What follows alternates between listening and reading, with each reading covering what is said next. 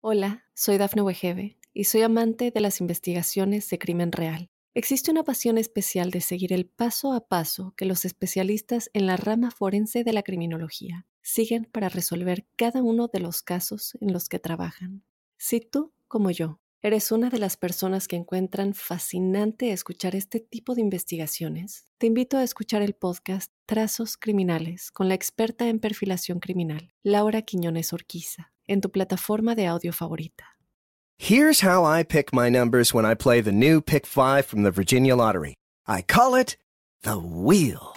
Win up to $50,000. I've got all the numbers on here, plus one extra slot where my wife gets to pick the number. Five numbers, 0 through 9. Babe, what'll it be? Burger and fries, please. Uh, no, I meant the wheel. The what? How you choose is up to you. Play in store, in app, or online today. Visit VALottery.com slash pick five.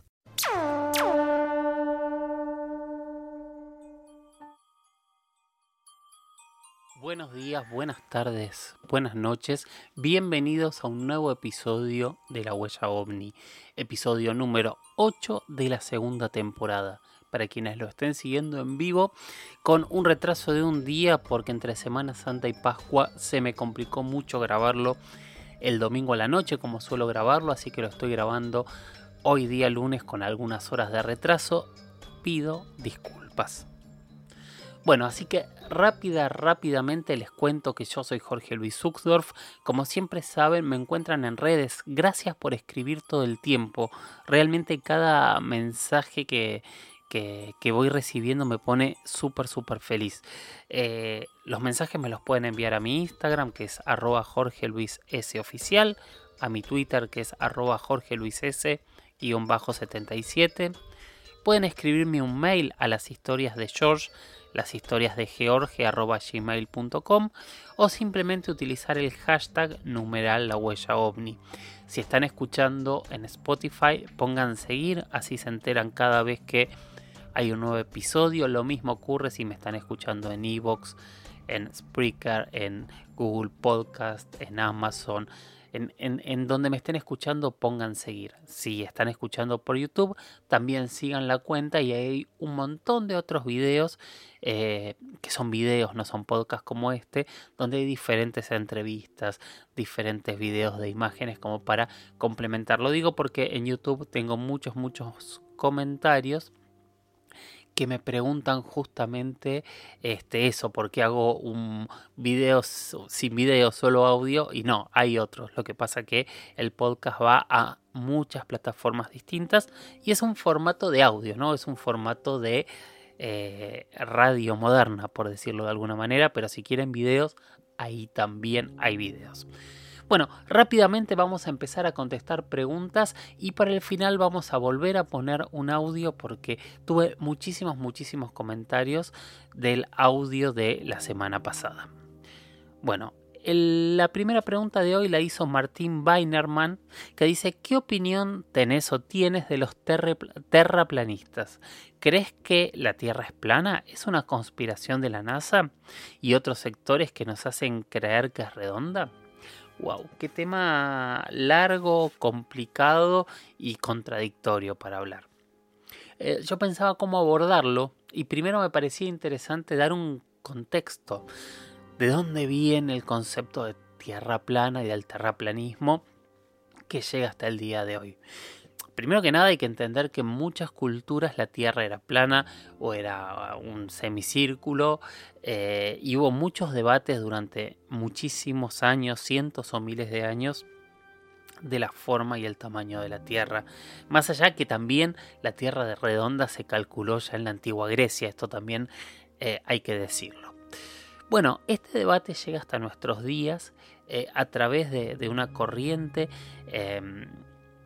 em, que, siempre se mantuvo en pie y que con el principio de la era espacial, de la carrera espacial, debatió mucho diciendo que eh, el viaje a la Luna había sido mentira, que los viajes espaciales eran mentira, eh, y era un debate grande, que no tenía que ver con otras cosas que muchos piensan o pensamos, depende de si realmente en el 69 se llegó a la luna o demás, sino que hablaban directamente de la imposibilidad de llegar, eh, de salir de la Tierra. Bueno, esta sociedad, este movimiento que lo llevaba adelante allá por finales de 1950, un señor que se llamaba Samuel Shenton, eh, se inscribió bajo una institución que era eh, la Sociedad Internacional Tierra Plana. Esta sociedad llegó a tener más de 3.000 socios. Primero la llevó Shelton. Cuando Shelton muere, un señor Johnson es el que se hace cargo de la sociedad terraplanista, como se la termina conociendo. Pero esta sociedad empieza a tener un auge muy fuerte con otro señor que se llama Daniel Shelton, que a partir de 2004 se hace cargo de esta sociedad y empieza a comunicarla en foros, en redes, haciendo videos, generando debates y a partir de, 2009 se, tiene un boom muy grande y tiene eh, un costado de atención muy fuerte. ¿Qué es lo que termina planteando esta sociedad? Que la Tierra es plana, que todo lo que nos dicen de, de la Tierra redonda, del sistema solar, del universo, es mentira y es una gran conspiración de un grupo de poderosos para no saber la verdad.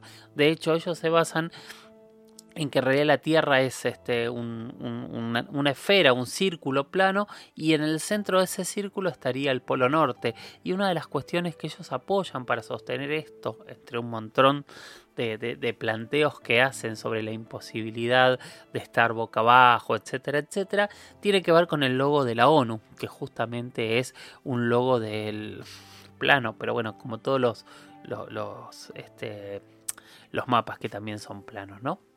Bueno, es un debate muy grande en donde ellos discuten con científicos y plantean que todo el conocimiento es fraude. Y lo tratan de eh, comprobar de manera empírica, eh, mientras que los científicos van rechazando esta cuestión empírica. ¿Qué es lo que opino yo? A mí me cuesta mucho creer que sea verdad y me parece que es interesante eh, siempre eh, repensar las verdades adquiridas, ¿no? Nosotros vivimos en un mundo donde nos dicen que es verdad y que no. Y está bueno, creo que es muy sano, eh, repensar esas verdades adquiridas y llevarlas a otro plano, de reanalizarlas, de no darlas como verdad porque alguien nos dijo que eran verdad. Este es el primer punto que me parece interesante. Ahora, reanalizar verdades tampoco significa caer en en una necedad por negación, por ser negacionista. Me parece que esto no, es bueno, de hecho eh, es, es, una corriente que en algún sentido tiene que ver con quienes terminan negando la salud o terminan negando que la ciencia realmente nos puede ayudar en muchísimos planos de la vida. Creo, yo no, no, no, no creo en estas posturas tan, tan, tan oscuras y tan rotundas. Ahora, eh, se apoyan de cosas reales, ¿no? Obviamente las conspiraciones a lo largo de la historia han existido, siempre ha habido y siempre existen, y me animo a decir que existirán grupos de poder que eh, tienen cuestiones de verdad que solamente ellos lo saben. Eh, de hecho, se va demostrando a lo largo de la historia que esto siempre ha sido así desde reyes hasta organizaciones poderosas que saben cosas que el resto de la sociedad no sabe los famosos papeles o documentos clasificados que tienen los gobiernos, etcétera, etcétera, etcétera. Lo que pasa es que la gran desconfianza que genera esto no da carta libre a pensar que todo es una gran conspiración. Tal vez me equivoque, ¿no? Eh, mis conocimientos de física y de astronomía no son tan fuertes o tan grandes. De hecho, yo no podría desde mis conocimientos ponerme a debatir y a explicar qué es lo que dice un terraplanista y qué es lo que no dice. Eh, creo que son... Y, y, mi problema más grande, que las veces que he escuchado debates, el problema grande que he tenido es que la gran mayoría de los científicos cuando debaten con un terraplanista se burlan otra vez yéndonos a otra cuestión de las verdades absolutas y dominantes. Y para mí cuando un científico se burla de alguien que está planteando algo distinto, eh, lo que está haciendo es eh, dejarle ganar el debate. ¿no? Yo creo que nos faltan debates en donde estos planteos de repensar o redescubrir verdades ya dadas son sanos para todos y se deberían plantear y se debería dar el espacio. Si hay gente que sigue sosteniendo que la Tierra es plana, claramente hay explicaciones que no han sido tan claras o satisfactorias. Por supuesto, también ahí puede haber necedades en, en, todos los puntos. Pero bueno, estos puntos terminan siendo a veces similares a los temas que hablamos, ¿no? Donde las verdades absolutas niegan la posibilidad de, existencia de vida extraterrestre, lo cual es un error porque en realidad la ciencia nunca ha negado la posibilidad de vida extraterrestre, sí hay científicos que lo niegan, me ha, pasado de charlarlo con más de uno, o incluso la posibilidad de que estén en la Tierra o no. Ustedes saben que mi punto es que no lo sé, no estoy a favor ni en contra, pero a lo que voy es muchas veces negar eh, sin argumentos o no saber dar los argumentos correctos o afirmar con vehemencia o negar con vehemencia hace que este tipo de cuestiones sucedan. Nada, espero haber sido un poco claro y haber dado herramientas. Yo lo que recomiendo es, es interesante escuchar a los terreplanistas, es interesante escuchar los debates, por más que muchas veces terminan en burlas, y es interesante, como siempre, tener los elementos para que cada uno pueda tomar su propia conclusión. Siguiente pregunta la hace Alex C., que dice, ¿quiénes fueron los dioses de las antiguas culturas americanas? Yo creo que Alex a mi tema me llamó. Ustedes saben que todo lo que tenga que ver con estas temáticas son mis historias favoritas. ¿Quiénes son los dioses de las culturas americanas? Bueno, vamos a, primero hacer una cuestión genérica y después vamos a intentar eh, llevarlo a detalles, tratando de contar hechos que no haya contado todavía, porque yo sé que estos temas vienen todo el tiempo, aparecen todo el tiempo y voy a tratar de darles una mirada distinta para no aburrirlos, por supuesto. Por definición, creo que esto lo he dicho muchas veces, yo estoy totalmente seguro que hablar de dioses, eh, por definición estamos hablando de extraterrestres. Cualquier dios o la gran mayoría de los dioses de todas las religiones y las cosmovisiones del mundo. Por lo menos la gran mayoría de las que yo conozco, que no son pocas. ¿Por qué? Porque siempre que hablamos de dioses, estamos hablando de seres que para los relatos místicos están en el cielo, o sea, están fuera del planeta Tierra, ya sea que están en el Ucupacha, ya sea que están en, el Olimpo, ya sea que están en el cielo, ya sea que están en Tolán, ya sea que están en donde fuere, siempre los dioses están en el cielo. Algunos a veces bajan a la tierra y van a vivir al inframundo o se transforman en cerros, pero siempre primero bajan del cielo. Entonces, pensemos en esto. ¿Por qué todos han llegado a la misma conclusión? ¿Por qué todos piensan que estos dioses son extraterrestres? O sea, ¿por qué piensan que vienen del cielo y bajaron a la tierra? Esta es la primera pregunta que la dejo ahí en puntos suspensivos. La segunda pregunta que yo me hago es, ¿por qué en todos estos mitos estos dioses bajaron a la Tierra y la crearon. Siempre es igual. Crean el planeta, crean la naturaleza, crean los animales y último crean al hombre. Muchas veces en ensayos hasta llegar al hombre que ellos consideran perfecto, otras veces mm, de un solo intento lo logran, pero siempre hay una fabricación del hombre por parte de estos dioses y en la gran mayoría se parece mucho o un poco a estos dioses. Hola, soy Dafne Wegebe y soy amante de las investigaciones de crimen real. Existe una pasión especial de seguir el paso a paso que los especialistas en la rama forense de la criminología siguen para resolver cada uno de los casos en los que trabajan. Si tú, como yo, eres una de las personas que encuentran fascinante escuchar este tipo de investigaciones, te invito a escuchar el podcast Trazos Criminales con la experta en perfilación criminal, Laura Quiñones Orquiza en tu plataforma de audio favorita. Después bajan a la tierra los dioses y nos enseñan. Nos enseñan tecnología, nos enseñan a hilar, nos enseñan agronomía, o sea, nos enseñan la base de la tecnología más importante que tenemos nosotros y nos enseñan a comportarnos. Y después de eso, por distintos motivos, un día se despiden y regresan a las estrellas prometiendo un día volver. Siempre es lo mismo en todas las religiones, por más que estén separadas por miles de kilómetros y cientos o miles de años de separación de una tierra a la otra, porque obviamente toda la humanidad ha salido a un mismo punto, pero han pasado muchos, muchos años y, mucha separación. Pero bueno, entonces, siempre ocurre lo mismo.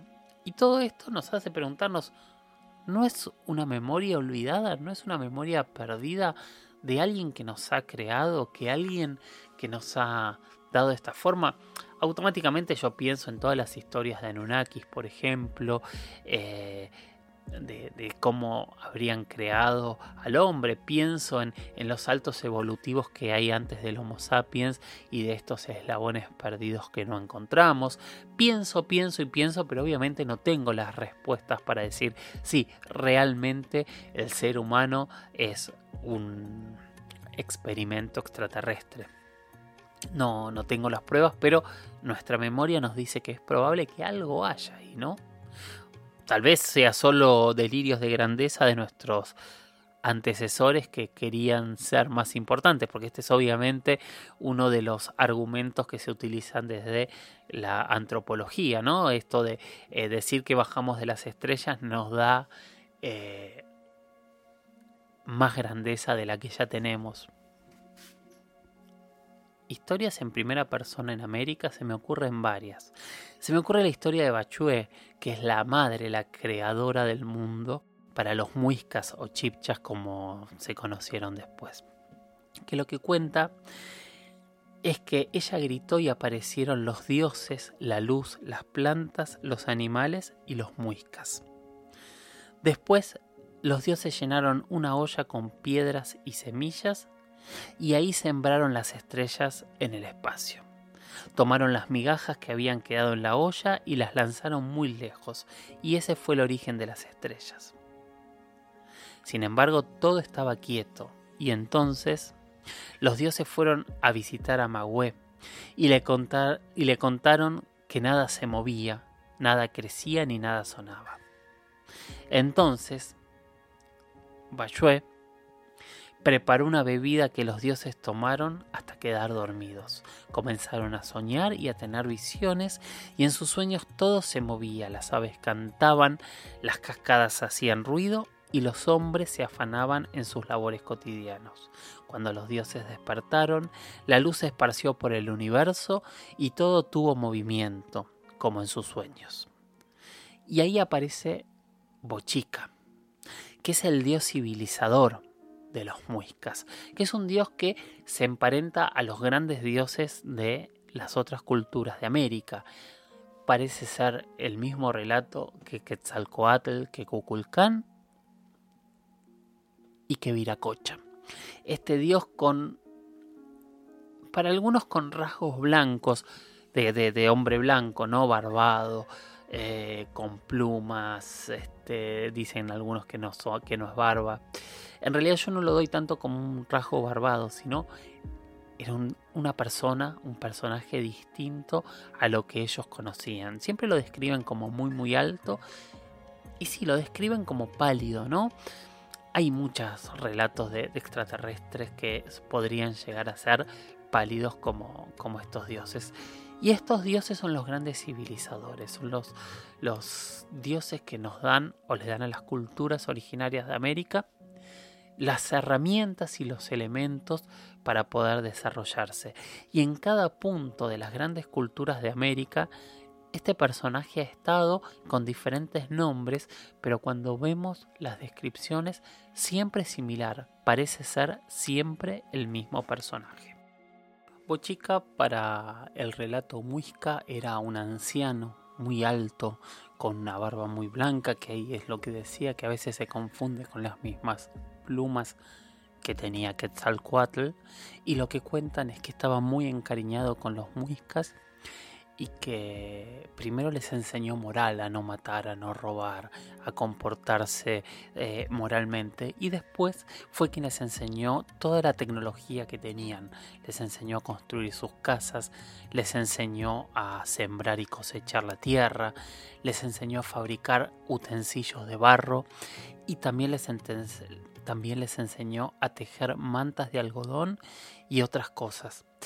Él estuvo mucho tiempo con, con, el pueblo muisca y después se retiró con su compañera, una mujer blanca como él, que no quería los muiscas, y cuentan que ella generó una terrible inundación que duró por lo menos cuatro días en toda la región.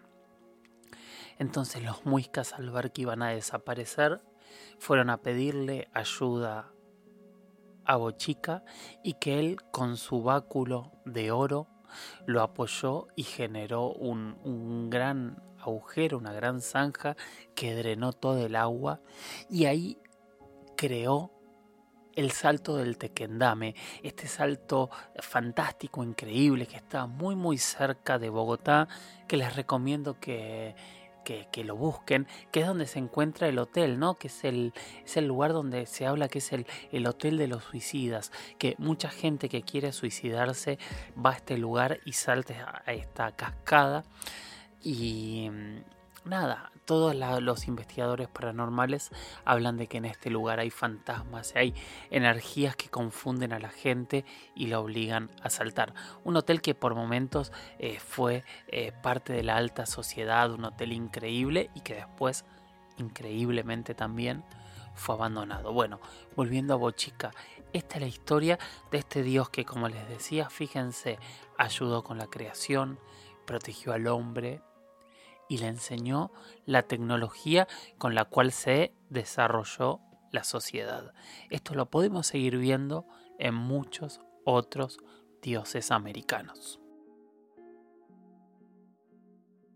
Entonces, todas las referencias que hay en las culturas antiguas americanas, pero en el resto del mundo también, eh, a las estrellas y seguramente tienen algo que ver con la realidad. Habría que repensarlas, que repreguntarse hasta dónde cada una de estas culturas nos está hablando de algunos fragmentos de una memoria que perdimos, si nos están hablando de imágenes figurativas que nos quieren decir lo mismo, o si nos están hablando de una increíble ficción a la que todos llegaron de la misma manera para explicar el origen del hombre, el origen del universo y el origen de todo lo que conocemos. Es un tema fascinante para escuchar días y días completos, pero realmente em, podemos seguir ampliando, podemos hablar de cada mitología en particular si les interesa.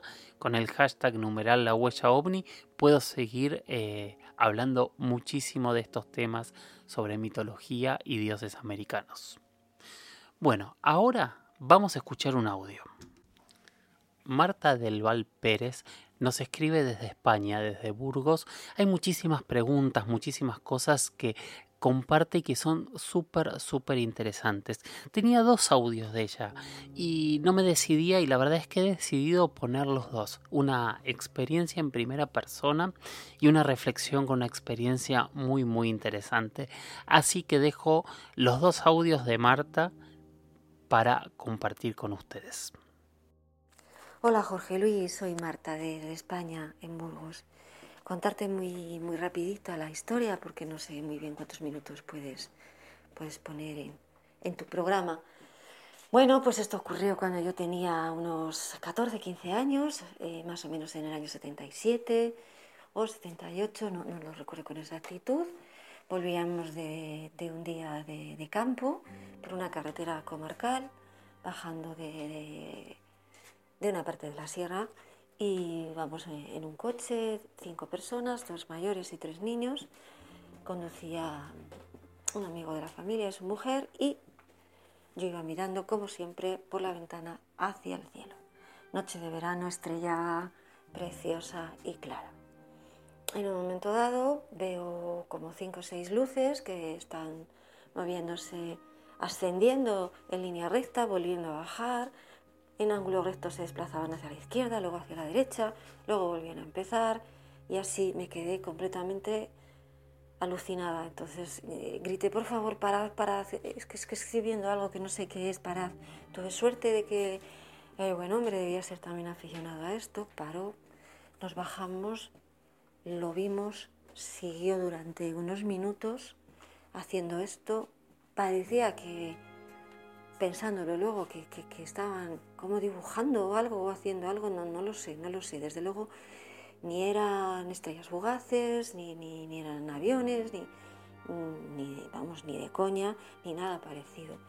Y bueno, pues, pues cuando ya este, este buen hombre se cansó, dijo, bueno chicos, ya está, tenemos que irnos, está empezando a hacer frío, vámonos. Y, y ya está, vámonos, no, no, no tengo explicación. Y nos vamos. Nos montamos en el coche, el hombre, yo le noté poquito más nervioso a lo mejor de lo que habitualmente era él. Y luego, por cierto, ya nunca más, se perdió la pista, ya nunca más volvimos a hablar con ellos de esto. Y se acabó, y esa es la historia. Y nunca más he vuelto a ver nada parecido, jamás lo he olvidado. Siempre está en mi mente, puedo verlo perfectamente otra vez, lo puedo recrear otra vez perfectamente y quería compartirlo con vosotros. Gracias por escucharme. Un beso muy grande. No dejes nunca, nunca de hacer lo que haces. Gracias, Jorge Luis. Un beso, hasta pronto. Hola, soy Dafne Wegebe y soy amante de las investigaciones de crimen real. Existe una pasión especial de seguir el paso a paso que los especialistas en la rama forense de la criminología siguen para resolver cada uno de los casos en los que trabajan. Si tú, como yo, ¿Eres una de las personas que encuentran fascinante escuchar este tipo de investigaciones? Te invito a escuchar el podcast Trazos Criminales con la experta en perfilación criminal, Laura Quiñones Orquiza, en tu plataforma de audio favorita. Bueno, espero que les haya parecido interesante esta experiencia. Gracias Marta por todas tus palabras. Y no, no voy a dejar de hacer esto nunca. Vamos con el segundo audio de Marta. Mm, soy Marta la española que, algunas veces te suele comentar y te he escrito un par de correos desde, desde Burgos.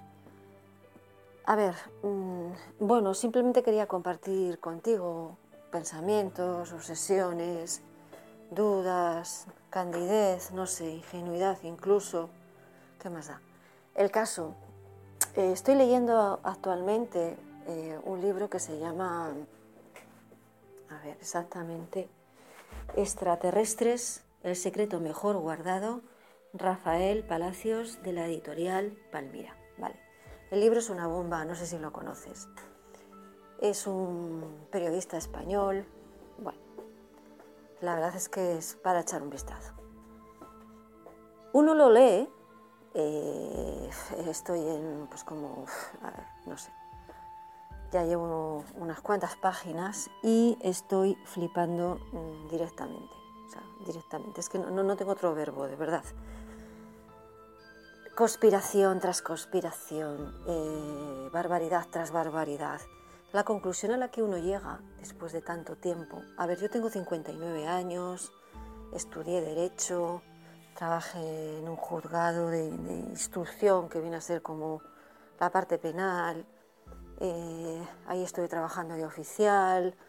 Después eh, me ofrecieron un puesto en un penal aquí en Burgos, lo rechacé porque aquel año en, en ese juzgado pues tuve la alegre oportunidad de conocer lo peor de lo peor, tanto de unas partes como de otras.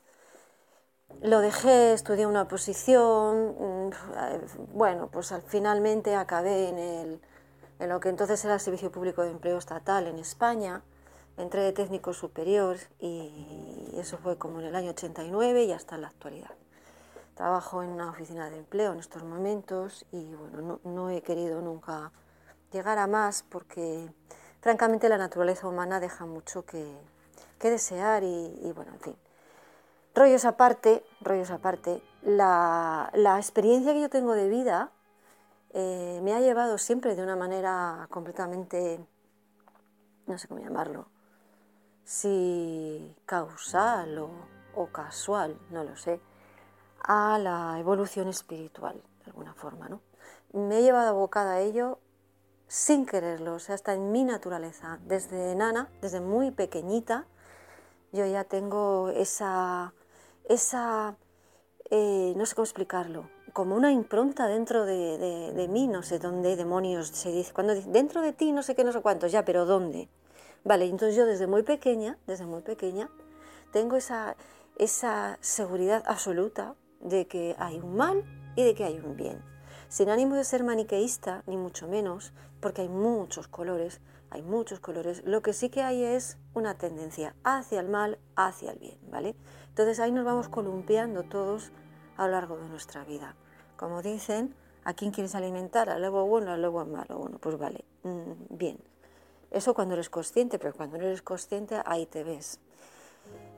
Te aviso que va a ser un audio un poquito largo. Perdona, perdona no, o sea, es que te lo quiero contar.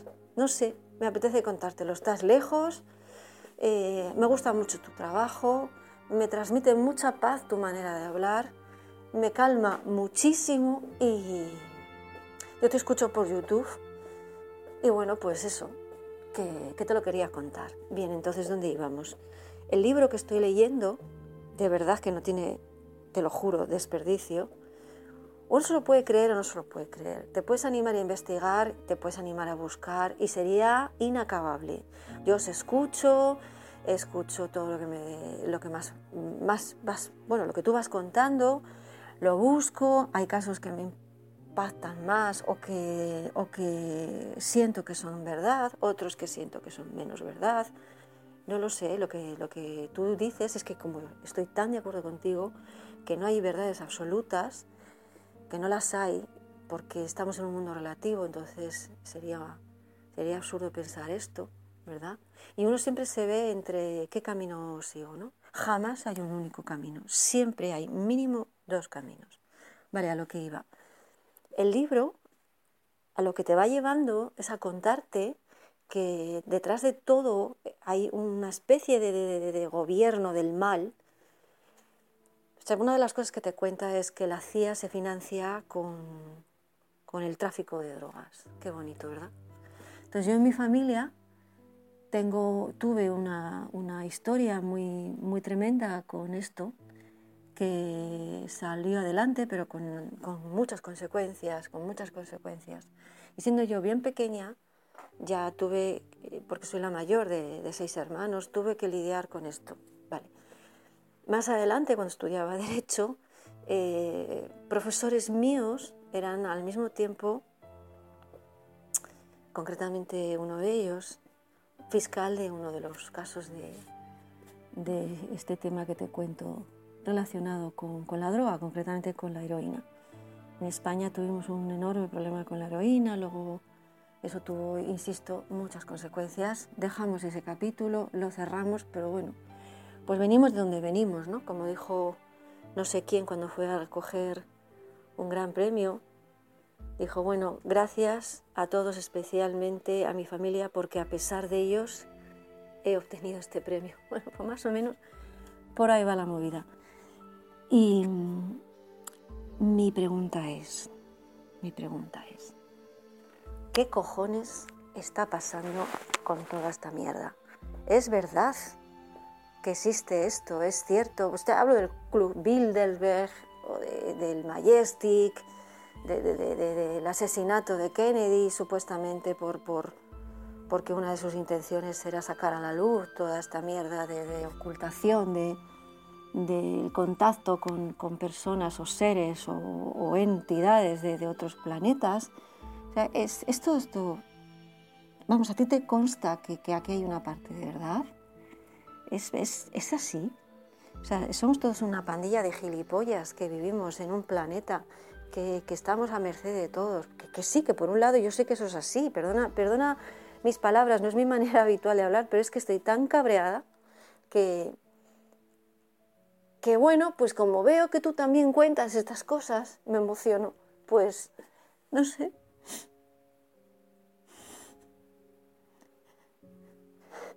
A ver si me puedes dar algo de esperanza. Perdona, Jorge. Gracias. Adiós. Gracias por tus palabras, Marta. Obviamente le pedí permiso a Marta para poner este audio que era un poco personal en, el podcast, pero me parecía que nos podía servir a todos y me parece que sus palabras eran realmente muy muy interesantes y que muchos de una u otra forma nos identificamos con lo que dice. Y con tu última reflexión, Marta, eh, ¿qué decirte? Es complicado. Sabemos que hay un mundo que nos domina, que es conocido, hay muchos elementos desconocidos, pero en realidad nosotros vivimos en el mundo que construimos cada uno de nosotros todos los días. Y yo creo que la esperanza tiene que eh, tornarse en ese mundo que construimos cada uno de nosotros, aferrarse a, a lo que nuestras capacidades, nuestras relaciones, nuestros trabajos, nuestro pequeño granito de arena pueda fundar para hacer un mundo mejor. No creo que, que, nos sirva demasiado preocuparnos por estos mega secretos que realmente son secretos y desconocemos porque no los vamos a poder cambiar individualmente. Creo que esas cosas se cambian de manera conjunta y la única forma de trabajar de manera conjunta es que cada uno vaya aportando su pequeño granito de arena. Que es ridículamente contradictoria esto que te voy a decir, contradictorio, pero cada uno de esos granitos de arena que parece tan tan pequeño hace la diferencia al todo. Estoy totalmente convencido de eso. Gracias a todos. La idea es seguir poniendo episodio a episodio audios, reflexiones que ustedes vayan enviando para que este espacio sea cada vez más amplio, eh, con voces, con tonos de todos los países eh, de habla hispana, donde podamos entre todos compartir, entendernos, conocernos, debatir y que cada uno pueda llegar a sus propias conclusiones. Yo soy Jorge Luis Zuxdorf y les recomiendo lo mismo que siempre Miren al cielo, capacítense, aprendamos a distinguir qué elemento es cada uno de los que vemos en el cielo y quedémonos con aquellos que no tienen explicación. Esto es la huella ovni, sigamos mirando al cielo como lo hacían nuestros ancestros. Preguntémonos qué hay allí y de dónde venimos. Gracias por estar siempre y nos escuchamos en el próximo episodio. Chau, chau.